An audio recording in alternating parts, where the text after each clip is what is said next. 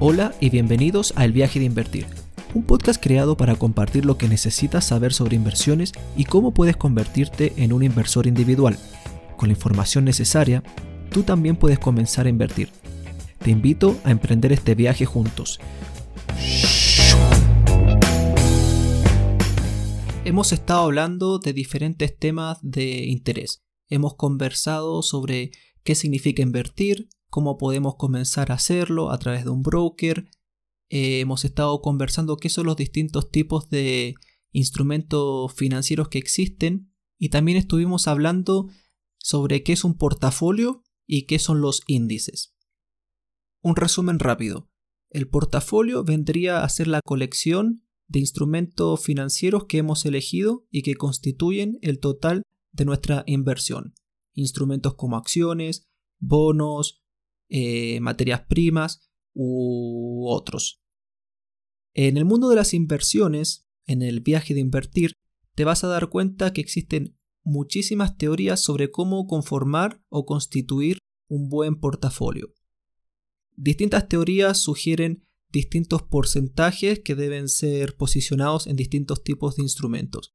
Algunos hablan de que un 60% debería estar invertido en acciones, con un 40% en bonos, y que a medida que avanzan los años en la edad de una persona, ir transformando esos porcentajes invirtiéndolos. Es decir, que a medida que nos acercamos a la edad, por ejemplo, de pensión, deberíamos comenzar a reducir la exposición de nuestros fondos a instrumentos como acciones, que se caracterizan por tener un mayor riesgo, y aumentar nuestra exposición a inversiones de mayor seguridad y menor riesgo, como por ejemplo los bonos. Los índices habíamos visto que son un método para poderle hacer seguimiento a, una, a un conjunto de instrumentos financieros también. Existen índices que le hacen seguimiento a un mercado en particular, hay otros índices que le hacen seguimiento a una economía de un país en particular, hay índices que le hacen seguimiento a distintas materias primas y así sucesivamente podemos encontrar un montón de índices. Entonces, ¿cómo podemos conformar un portafolio que tenga un riesgo controlado y un retorno o ganancia esperada? La mejor forma que conozco es a través de uno de los vehículos de inversión que son de mi gusto y que se conocen como los ETFs. En inglés, el, el significado de esta sigla es Exchange Traded Funds, que es como un fondo que es transado en el mercado. Entendamos entonces, y en primer lugar, qué es un fondo. Un fondo vendría a ser un canasto o un conjunto de recursos monetarios, es decir, de dinero, que está conformado por distintos inversores. Es como si se juntaran distintos inversores y todos pusieran una cuota o un poco de dinero para que el total de ese dinero recaudado se utilizara en su conjunto para invertir en distintos activos o instrumentos. Por lo general, estos fondos son administrados por un administrador de fondos que se encarga de poder asegurar un retorno positivo a lo largo del año. Ojalá que ese retorno positivo sea mayor al retorno general representado, por ejemplo, por un índice. Y también hay que considerar que ese administrador de fondos va a cobrar una comisión por hacer su trabajo. Si ese fondo pudiésemos dividirlo en diferentes partes mucho más pequeñas y poder comprar y vender esas partes más pequeñas, entonces estaríamos hablando de un ETF. Un ETF es un fondo que se ha dividido en numerosas partes más pequeñas, las cuales son transadas o compradas y vendidas en el mercado financiero o en la bolsa. La ventaja de estos ETFs es que, al igual que las acciones, si elegimos el corredor adecuado, podemos no solamente comprar la totalidad de uno de estos ETFs, sino que también podemos comprar una fracción de él. Así pudiendo comenzar a invertir con valores mucho más pequeños de inversión.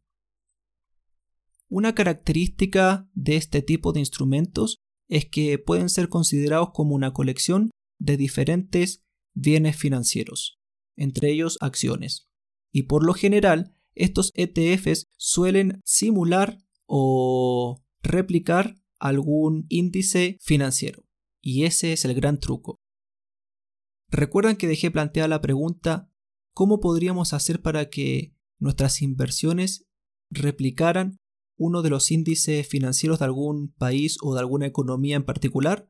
Bueno, existen afortunadamente estos ETFs, que son fondos, como les dije, que replican o simulan un índice específico.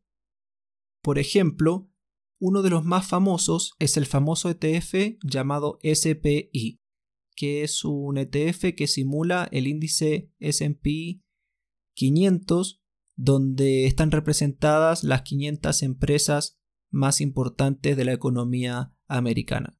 Por lo tanto, si nuestros fondos son invertidos en su totalidad en este ETF, lo que realmente estaría sucediendo es que nuestra inversión estaría repartida de igual forma en cómo está repartido ese índice de las 500 empresas más grandes, ganando así una diversificación mayor, entendiendo que a mayor diversificación, menor riesgo y con las mismas posibilidades que el retorno obtenido en el año sea similar o igual incluso que el rendimiento del índice en cuestión.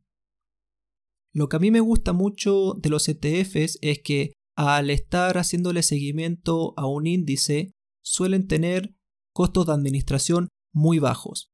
Son costos que hablando en porcentaje son menores a 0% anual.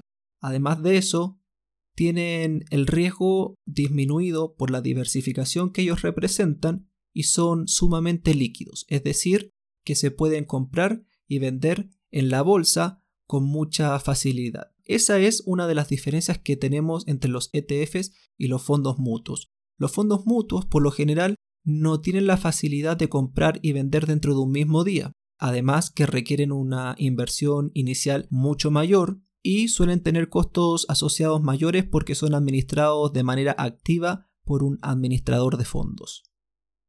Por último, me gustaría finalizar contándoles que existe una infinidad de ETFs disponibles para cada gusto. Existen ETFs que se especifican simplemente en un tipo de mercado como podría ser energías renovables, que es uno de los ETFs que estoy actualmente estudiando, y también existen ETFs que no solamente siguen el índice de alguna economía en particular, sino que también se especifican en sectores como podría ser la energía, las materias primas, la biotecnología o ETFs que solamente invierten en oro. Esa es una manera indirecta de poder exponer nuestros fondos o nuestras inversiones al mercado del oro, entendiendo que el oro suele considerarse como una inversión de muy bajo riesgo y que permite resguardar nuestro patrimonio en periodos de alta volatilidad o riesgo por alguna crisis económica mundial.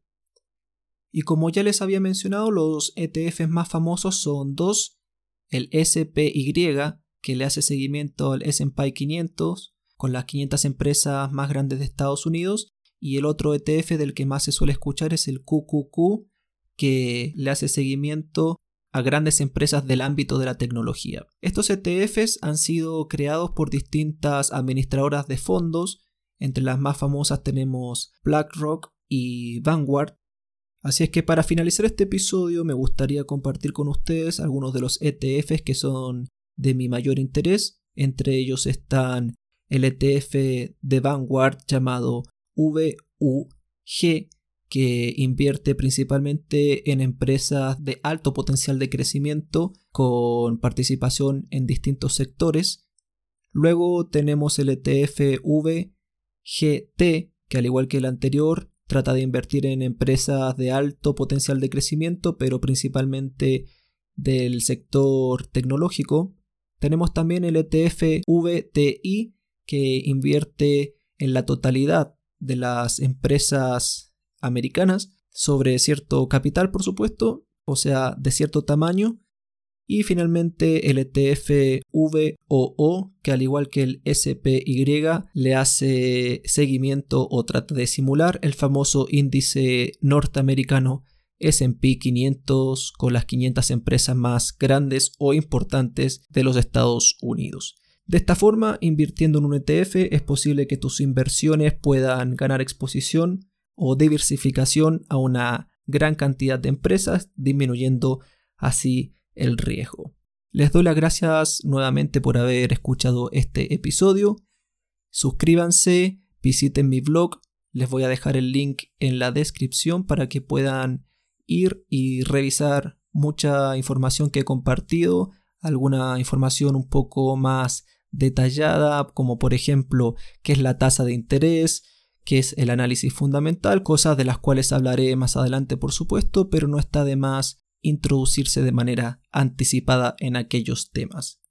Muchas gracias nuevamente y espero que puedan invertir lo antes posible, recordando que cuanto antes mejor, ya que existe algo llamado interés compuesto, cuyo o cuya magia es función del tiempo y no se olviden por favor de que invertir es para todos. Chao. Gracias por haber escuchado El viaje de invertir, un podcast creado para entretención y aprendizaje.